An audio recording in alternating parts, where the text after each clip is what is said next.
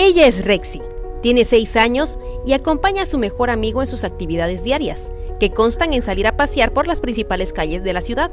Su amo, don Rogelio, nos cuenta amorosamente que la consiente y procura. Señorita tiene complejo B, pero ahorita me dijo el veterinario que quiere que le compre yo una que tiene vitaminas, minerales para que tenga su pelaje bien.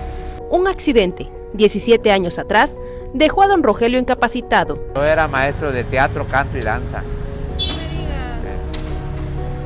No más que sé la construcción también, estudié ingeniería y arquitectura. No me recibí, pero sé la construcción. Y como me llegaban a buscar, este, de ahí fue que me caí en la casa. Actualmente, don Rogelio vive con su hija y se apoya económicamente con los donativos que recibe de algunas personas. Pues ahorita nada porque así como estoy no me dan trabajo. Ando pidiendo apoyo aquí. Ah, ya ni me diga. ya no me, ni me ponga a pensar porque capaz me doy un balazo. Ay, no, no, para nada. Es que mi vida era tremenda, bonita. Yo viajaba mucho.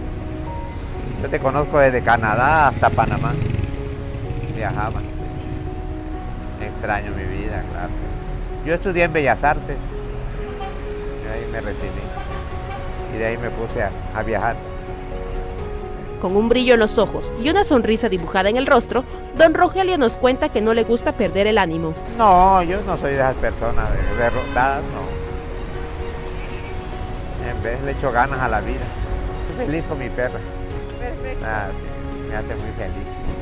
Con imágenes de Efren Saldaña, para Alerta Chiapas, Carolina Castillo.